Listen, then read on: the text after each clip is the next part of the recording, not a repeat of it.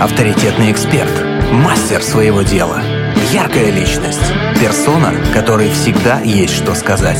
В проекте Headliner на Rock'n'Roll FM. Сейчас будем в процессе эфира настраивать. Громко, тихо, нормально, удобно, комфортно. Можно потише. Можно потише. Так, хорошо. Пока достраиваем микрофоны, говорим друг другу доброе утро. Доброе утро, дорогие, доброе утро. Очень Доброе рады мы здесь находиться. Очень рады видеть Нормально? Галина тебя вновь.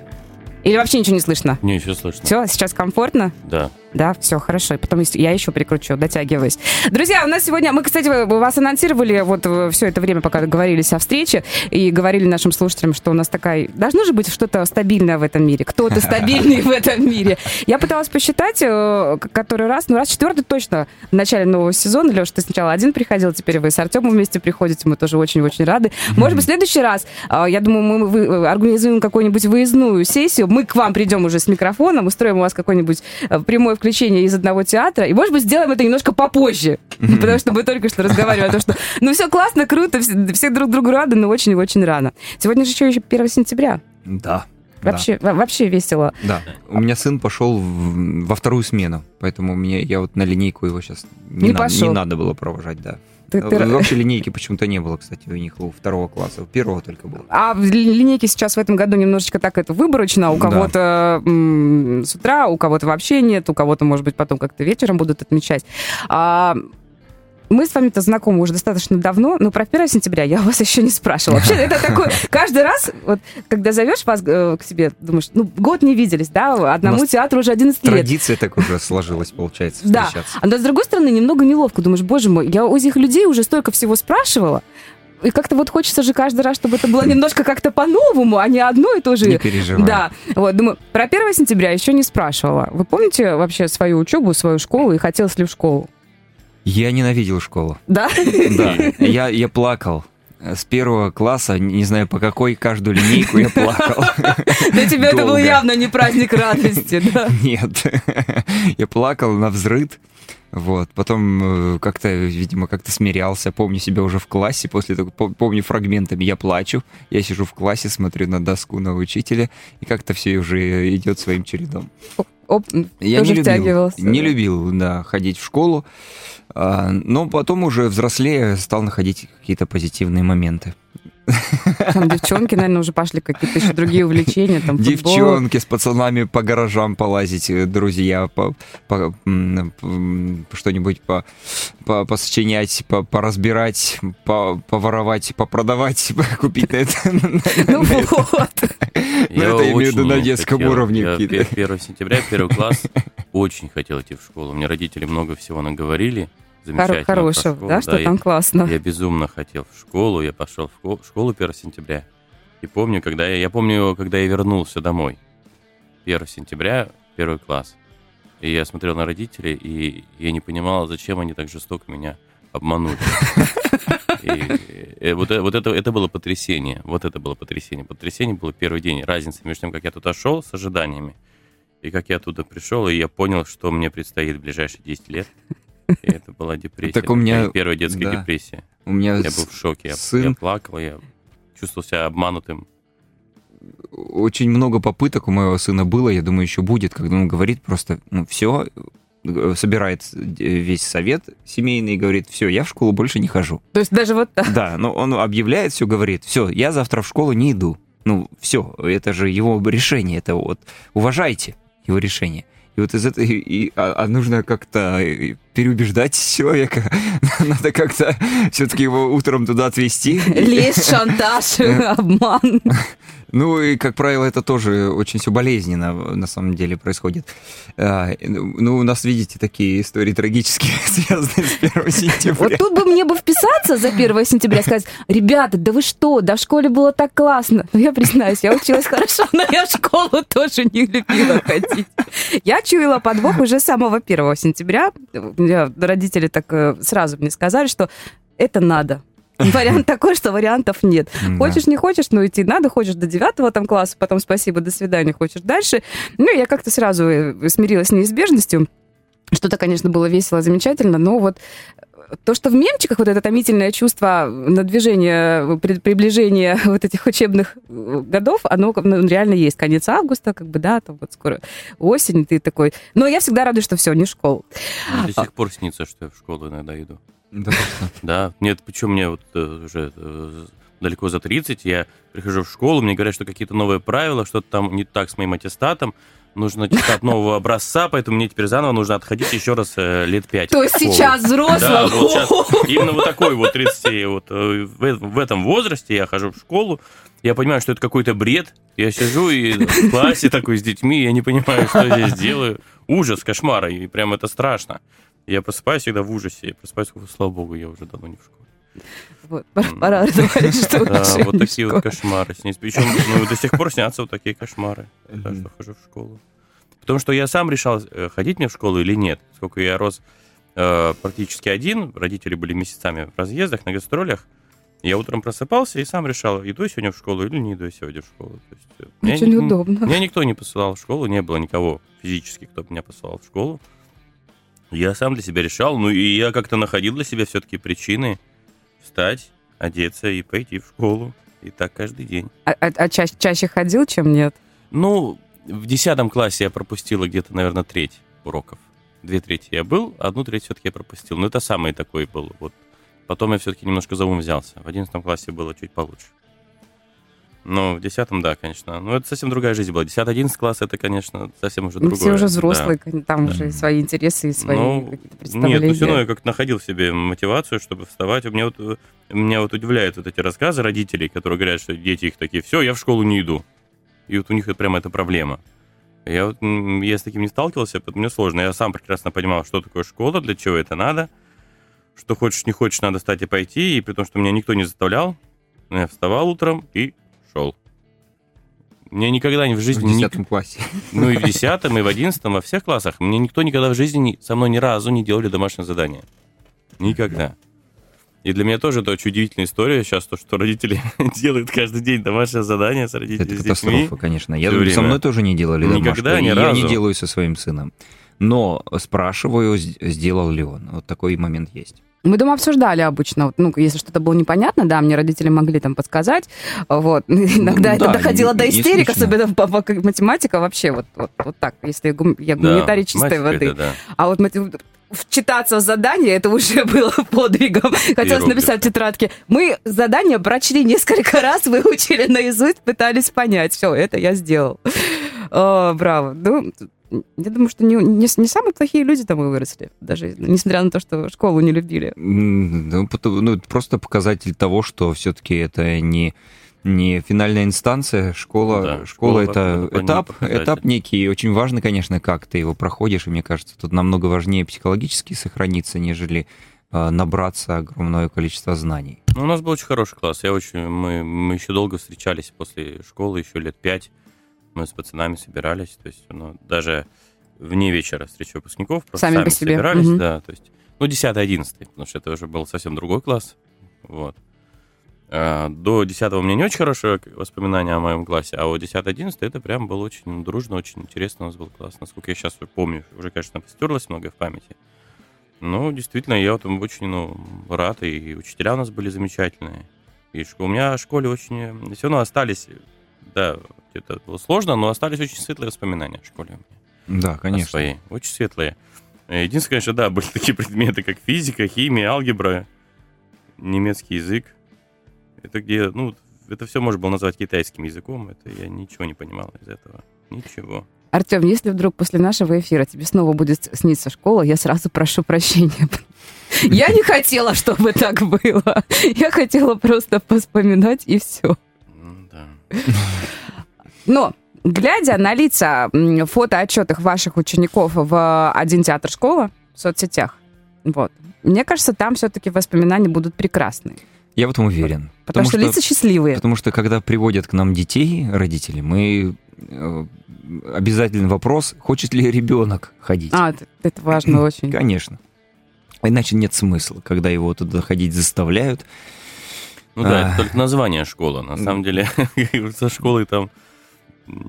Ну что, когда мы говорим школа, есть некий такой стереотип, образ, да? Школа. Мгм. Школа это что-то такое, обязаловка какая-то. Это то, что не хочется, но надо.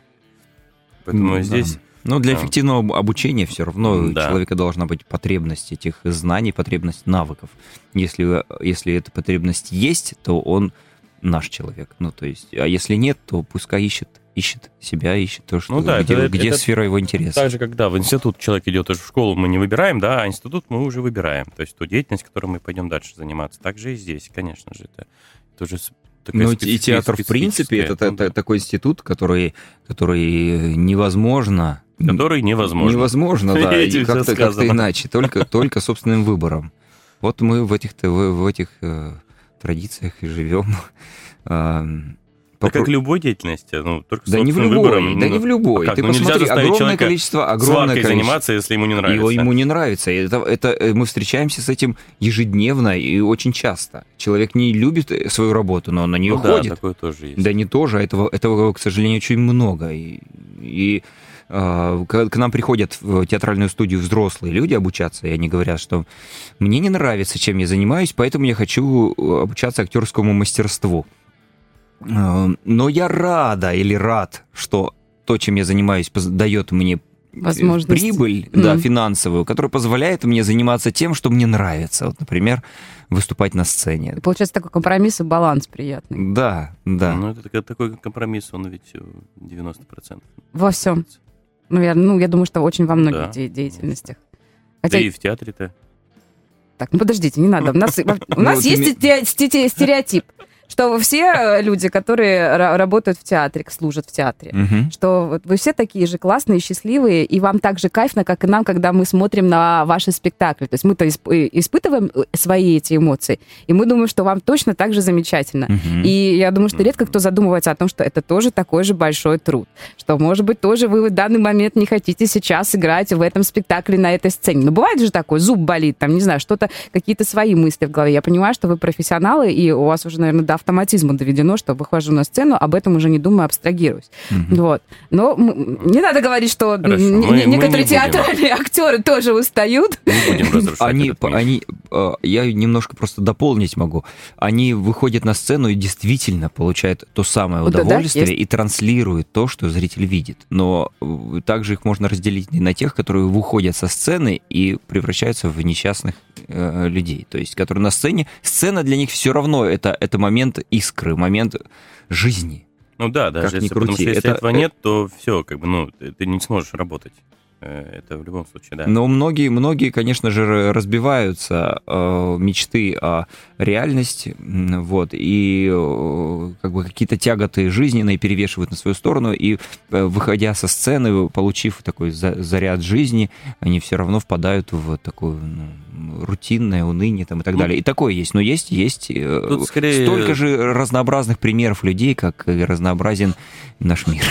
Вот Тут мы- скорее двоякость такая, потому что ты, с одной стороны, получаешь, а, конечно, тот опыт эмоциональный, который ты ни в какой другой профессии не получишь, но при этом а, сама работа настолько бывает тяжела и сложна, что ну, ну, не- невозможно как бы не, не отдавать себе отчет в том, что это очень тяжело. То есть в любом случае, даже если работа, она приносит удовольствие, но, но она очень тяжела, э, в любом случае будешь уставать, и в любом случае будешь как бы себя заставлять где-то, где-то настраивать по-другому, но э, ты понимаешь, ради чего ты это делаешь. То есть ты понимаешь, что ты получишь то, что ты нигде больше в жизни не получишь. Вот. И это, в свою очередь, дает мотивацию как раз настраиваться на эту э, сложную такую вот э, деятельность. И понимание, для чего это надо. Каждый сам для себя определяет. То есть сам мотивацию-то все равно каждый сам для себя находит. И чем сложнее работа, тем сильнее нужна мотивация. Вот и все, по большому счету.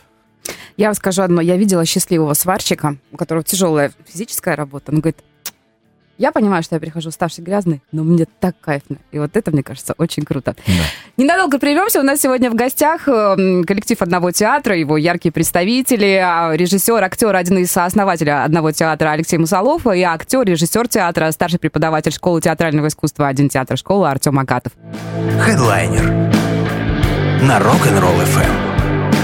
Говорим сегодня о театре, говорим сегодня немножко в том числе и о школе, почему бы и нет. Это проект Headliner здесь на Первом мужском радио. У нас сегодня в гостях э, представители одного театра Алексей Мусалов, Артем Акатов. Э, я наконец-таки подобралась к этому вопросу. Что нового в вашем театре? Здравствуйте, да? 11 лет. Мы в прошлом году было 10 лет. Да, нам исполнилось 11, 11 лет. Вот 3, 4 дня назад.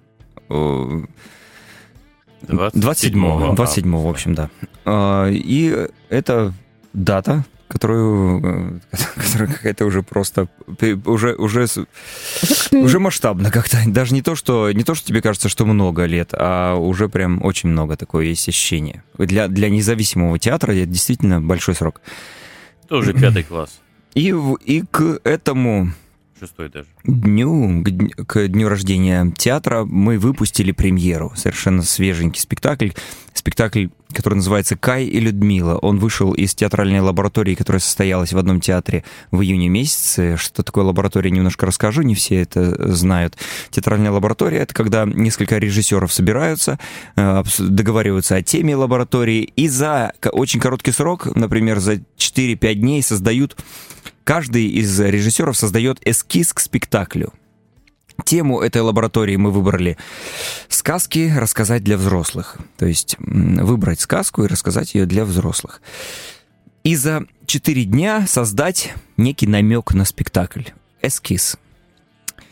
У нас получилось три эскиза в результате лаборатории. И, и один из этих эскизов вот уже дошел до репертуара, вошел в, репертуар театра. Это Кай и Людмила. Что такое Кай и Людмила? Это кроссовер, то есть соединение двух разных произведений на одной площадке. Это Андерсон «Снежная королева» и Пушкин «Руслан и Людмила». Отсюда и название. Каково? Кай и Людмила, да. И вот в, это, вот в этом синтезе переработанном, э, синтез этих двух материалов, переработанный рабочей группой, режиссером, э, представленный в э, виде спектакля, вот вышел уже 26 и 27 состоялась премьера. И сегодня, кстати, в 1 сентября состоится четвертый премьерный показ этого спектакля. Так что мы вас, друзья, приглашаем. Это любопытное, необычное действие. Спасибо. Да, это, это что касается, что касается новинок наших, что вот только свежее, только недавно произошло. И хотим рассказать о том, что в этом месяце, в сентябре, у нас состоится еще одна премьера. Премьера которую готовит Артем Акатов, вот с нами, который находится в студии, э, готовит по стихам Арсения Тарковского создает моноспектакль. Это совершенно для него новый опыт, и мы очень с интересом наблюдаем, как, как Артем для себя вот ставит такие новые задачи и как он их решает. Расскажи, Артем, пожалуйста, как... Я думал, ты расскажешь дальше. Ребята, вы потрясающие. Это уже спектакль целый, как вы друг другу передаете слово. Это очень круто. Вот это тот редкий случай, когда я думаю, как жаль, что в нашей студии не стоят вот видеокамеры трансляции. Иногда мы этому радуемся на самом деле. Вот. Ну и тогда очень бывает же... Нет, мы на самом деле, э, это тоже, я вот думала, э, я готовилась к эфиру, ну так хотя бы смотрела, что где как происходит более детально, да, в соцсетях, а не так, как чтобы оно там вылезло. О, думаю, молодцы, ребята, лайк поставила и дальше. Нет, э, это тот редкий, редкий случай, когда мы готовимся к эфиру. Вот. Я думаю, а, тут тоже вот как-то, я уже говорила, хотелось бы хоть что-то новое, да, спросить, потому что мы видимся достаточно часто, ну, на протяжении длительного периода времени. Я думаю, Наверное, у них уже, вижу, что там были уже, там были. Думаю, 845 раз уже даже вот за этот период спросили, ну что нового? Думаю, нет, наверное, не надо спрашивать, ребят, что нового. Нового может, только может, одно у нас. Что старое у вас из нашего любимого? Новое только одно, это премьера спектакля. Это единственное, что может быть новое. Вот, вот, э, это круто. А у театров вообще обязательно, чтобы вот к новому сезону, вы как-то делаете себе вот такую тоже пометку? У вас э, сентябрь, это что, тоже новый сезон или нет? Да, да конечно. Да? Это новый сезон. С августа у нас нас начался новый сезон, и он закончится в июне месяце 2024 mm. года. Все, поняла. А, насколько это важно, что это, это обязательно должно быть всегда что-то новое? Ну, то есть там есть какое-то там, свои mm. негласные понятия, что каждый год по новому спектаклю к новому сезону. Или можно... Да и не по одному. Как любое свободное пространство есть, надо что-то делать. Мгм. Все время есть Есть- возможность, надо делать. В государственных театрах, как правило, есть м, план. планы вообще. Мгм. да. План. э, То есть они обязаны... Вот вы- тебе искусство называется, да, с планом. выпустить, выпустить такое-то количество спектаклей в год. Э, Показать столько-то спектаклей на выезде, в зале, в стационаре показать определенное количество спектаклей, пропустить определенное количество зрителей, и, и театр этот план выполняет. Мы, наш независимый театр в этом смысле нам проще, он освобожден от э, такой необходимости Поэтому существует некий момент у нас спонтанности в отношении премьер. Если бывают, бывают периоды затишья, когда мы что-то м, Не, ну все равно у копим, нас минимум копим. два, две премьеры. У нас, У нас, э, конечно, сезон есть. конечно, да, происходит и, и больше, до, до шести, про минимум до говорю. шести, да, или Минимум. даже больше доходило премьер в год. Это зависит от, от многих стечений обстоятельств и от нашей конкретной творческой продуктивности в этот конкретный год. Вот. И сейчас назревает, вот получается, второй месяц август и второй месяц сентябрь у нас вот по, по премьере. Что будет дальше, будет видно. Но планируем еще премьеру в октябре или ноябре. Лето у театралов вообще бывает такое? Вы, отдохнули вы летом? У вас был период, когда вы не выходили? Ну, было же, конечно, да, раз Конечно. по Алексей, июль. вы отдохнули летом? Вы видели море, Алексей, в этом году? Море я, я практически не видел. Не в ту сторону я А. ездил. Я ездил, наоборот, на север. Был в Москве, был в Санкт-Петербурге. а, Немножко в горы заезжал с палаточкой.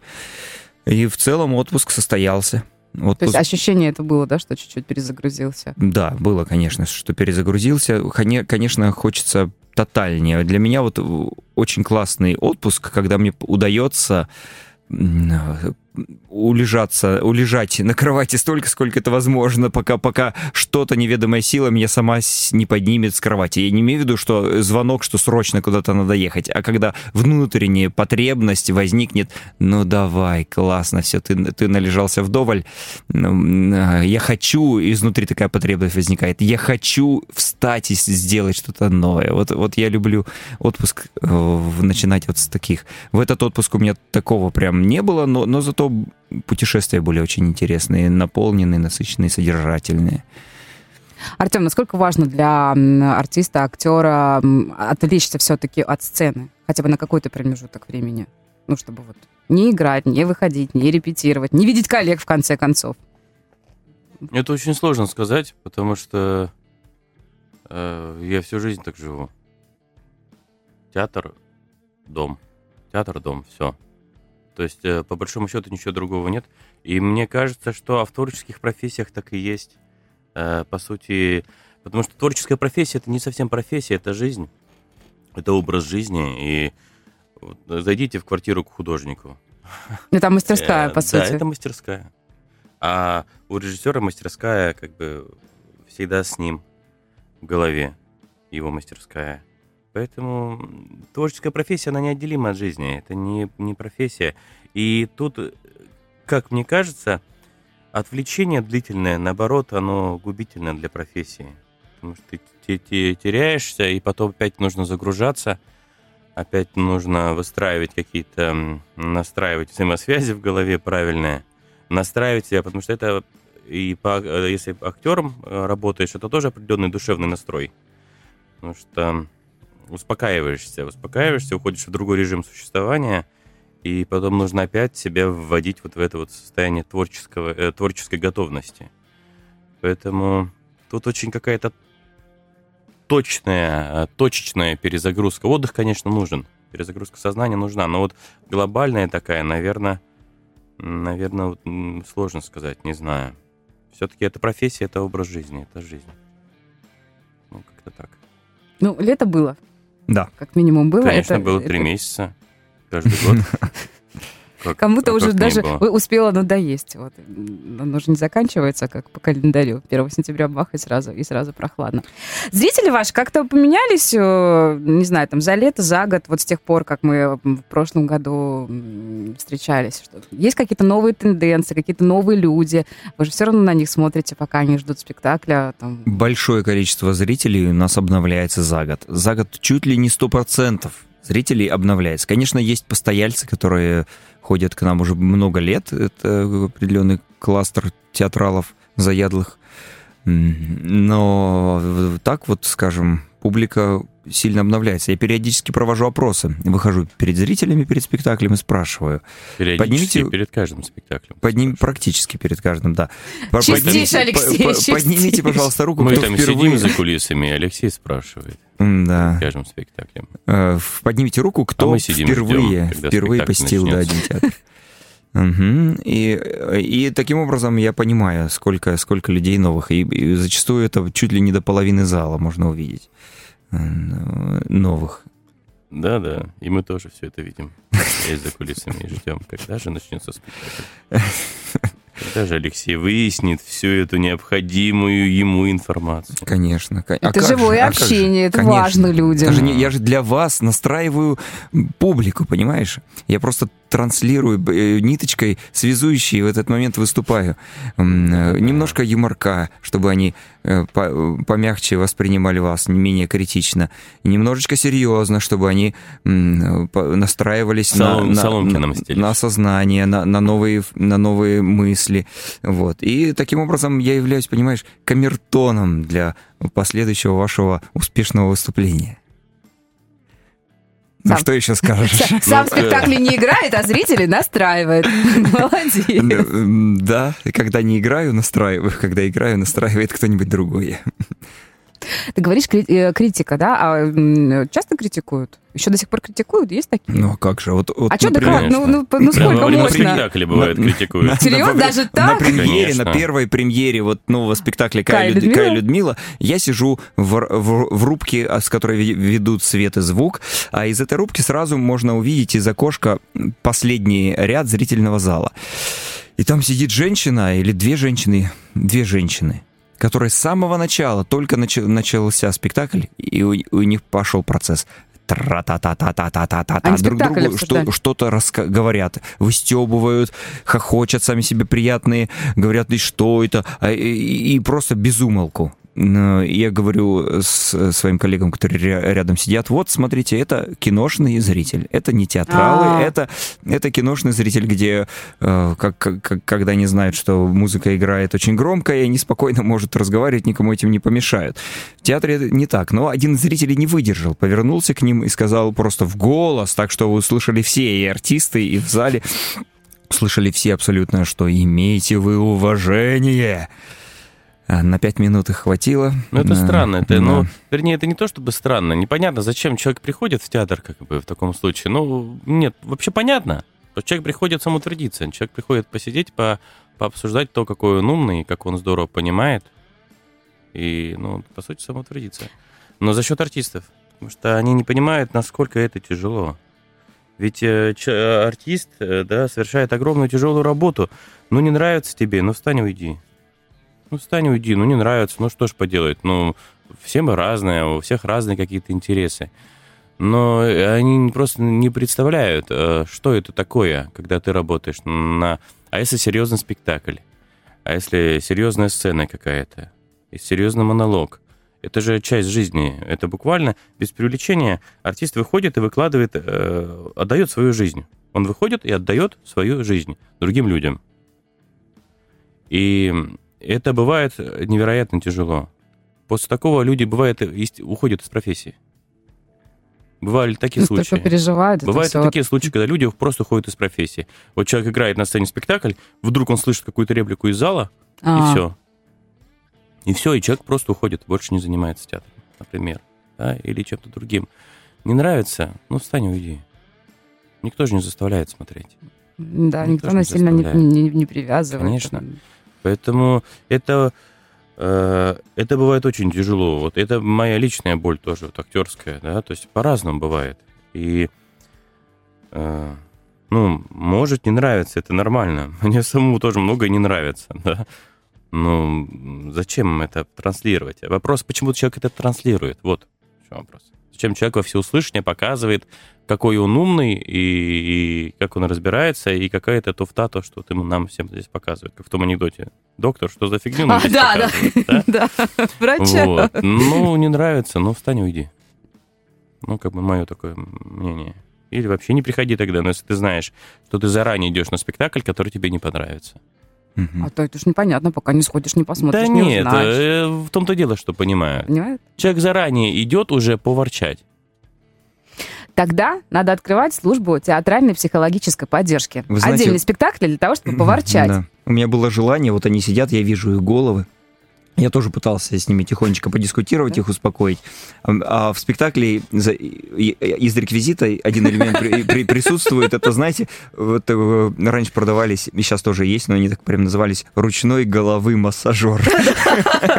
По-другому, простым языком мурашка. Да, да, да.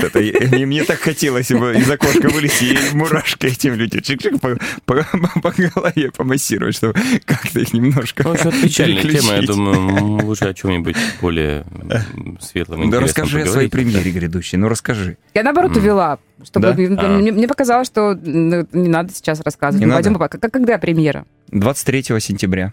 Тарковский. 22 сентября. 22, 23, сентября 24 премьера, три дня, да, да? 21 будет сдача. Да, это моноспектакль по стихам Арсения Тарковского. Очень э, интересный опыт, необычный. Просто, ну, это как бы, не знаю, что об этом рассказывать. Это Кому Ах. можно пойти? Не- не- вот не- не- Сильно, да, не... не, не, Да. не, не будем лезть в душу, спойлер- просто вот кому можно пойти? Я, допустим, э, абсолютно всем. О. Абсолютно всем можно пойти. А, Вопрос в том, что насколько человек готов. Потому что эта история философская.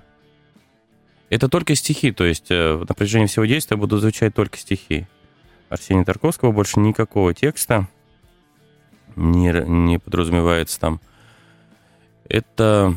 Я не, не, не, не хочу говорить, что это что-то м, не- непростое да, для восприятия. Эм, Нет, я думаю, это для восприятия доступно вообще любому человеку. Вопрос, настроен ли ты воспринимать, да, или не настроен. Э, ну, Знаешь, знаешь, что мне во всем этом очень нравится?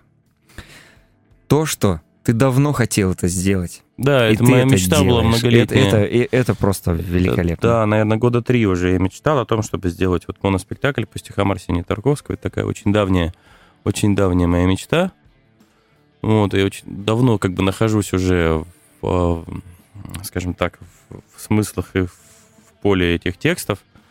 Вот, не знаю, насколько я уже туда ушел, и есть необходимость как вернуться, потому что зритель-то приходит, он же м, кто-то первый раз слышит эти стихи.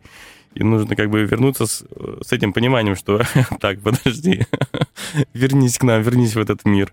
Да, зрители, возможно, впервые слышат этот текст, поэтому как бы невозможно транслировать напрямую с головы в голову. Надо еще как-то как что-то рассказать при этом. Метафизический да. артист. Да, что-то сказать, что-то показать. А то хочется так, ты на стул сел и просто так сразу напрямую из головы в голову странслировал всю систему образов. это прямо это, сеанс космической связи. Да, что-то такое. Ну, коллективная а- а- телепатия. а- ну, а по большому счету, да, Арсений Тарковский — это сеанс космической связи. Это сеанс космической связи.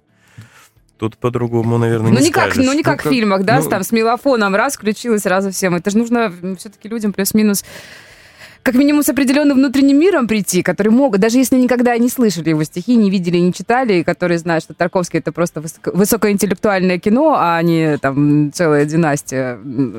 Хотя, хотя бы плюс-минус должен быть, должно быть что-то внутри. Я не говорю, что там это для богемы, У нет. каждого человека есть что-то внутри.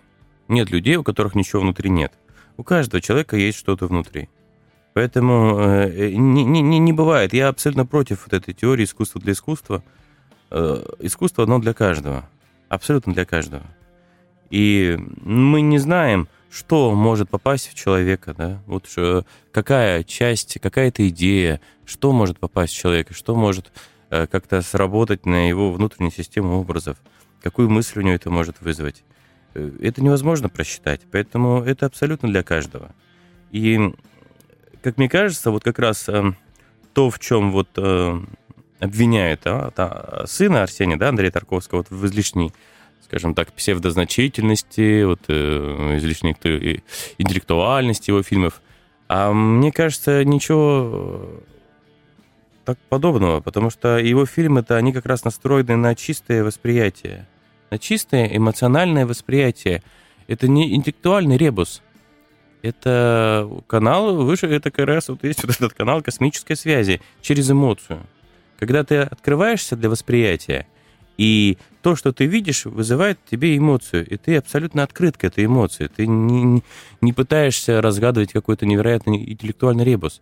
Ты воспринимаешь как есть. И ты даешь волю своим собственным образом, своим собственным эмоциям подниматься из, э, в пласт твоего сознания. И это самое и приводит как раз к проживанию какого-то опыта, который человек сам от себя не ожидает. Потому что ведь смысл искусства в том, чтобы э, человек в себе нашел и от, открыл и увидел то, что он сам в себе не знал и сам в себе не видел. А для этого надо для начала в себе что-то найти такое, что ты сам в себе не знаешь и не видишь, чтобы попробовать и как-то спровоцировать это у других людей. 22, 23, 24 сентября. Да. Идем? Идем. Еще- и- мы еще обязательно напомним. Ну, думаю, что я приду, да. Очень хотелось бы. Или ты из дома будешь транслировать так тоже можно. Сейчас э, современные технологии позволяют. А, мы начали а, 1 сентября.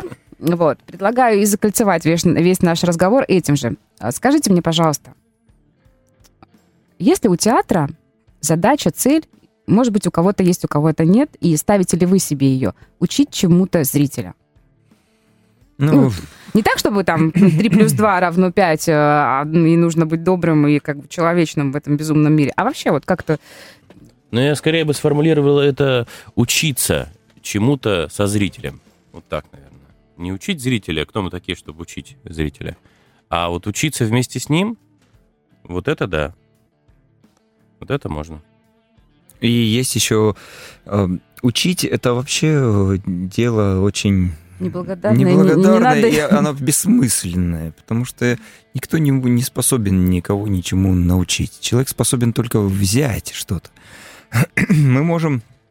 э, В театре есть такое понятие нарратив. Как только он возникает, спектакль, ну, не то чтобы рушится, но, но он а, сразу теряет свою художественную полноценность. И мы стараемся от этого уходить. Э, Мы делимся своими образами, своим опытом э, увиденного, прочитанного, пропущенного через наше сердце. А зритель воспринимает этот опыт. Как он воспримет, нам это, Это же разговор. неизвестно. Да, театр это Это всегда диалог. разговор. Это диалог, это разговор, э, разговор со зрителем. Мы, по сути, ведь есть что-то, чем хочется поделиться, ты выходишь и делишься этим. Если получаешь обратную связь, хорошо. Если ее н- не получаешь ее, ну, не очень хорошо. Вот. Но э, это же важно, вот эта обратная связь, потому что это дает именно энергию, мотивацию. Даже обратная связь не в смысле каких-то высказываний, а просто здесь и сейчас, в процессе спектакля это всегда чувствуется. И идет обратная связь из зрительного зала, или не идет эта связь, да, то есть идет какая-то энергия, идет какой-то ответ. Это всегда ощущается, всегда чувствуется. И тогда понимаешь важность и нужность того, что ты делаешь. Если э, ты чувствуешь смех да, в зрительном зале, или ты чувствуешь внимание в зрительном зале, или после спектакля люди выходят, и у них что-то в глазах меняется. Ты видишь, что они о чем-то задумываются, они думают о чем-то. И значит, это все имеет смысл. Это не то, чтобы кто-то кому-то чему-то научил. Э, Мы лишь создали, э, создали какую-то жизнь. А то, как она влияет на зрителя, это ведь определяется только его внутренними, скажем так, границами, э, его внутренней системой образов. Вот. э, У каждого она своя, да, то есть глубина образа определяется глубиной воспринимающего. Всегда. Вот. Поэтому мы лишь создаем этот образ. Создаем образ, который, в свою очередь, уже может что-то спровоцировать в человеке. Создаем те образы, которые э, человек не может найти в повседневной жизни. Вот. И именно поэтому, поскольку этого нет в повседневной жизни, да, то есть и в человеке может что-то открыться, он может что-то вспомнить, увидеть, э, прочувствовать. Да, это как те самые мышцы, которые вот в быту работают одни мышцы, а в спорте работают те мышцы, которые в быту никогда в жизни не работают. Да, вот если ты никогда гимнастикой не занимался, ну, вообще, в принципе, никакой физической культурой не занимался, у тебя какие-то мышцы там в полуатрофированном состоянии находятся, потому что в быту они не работают. Так же и здесь, так же и в душе.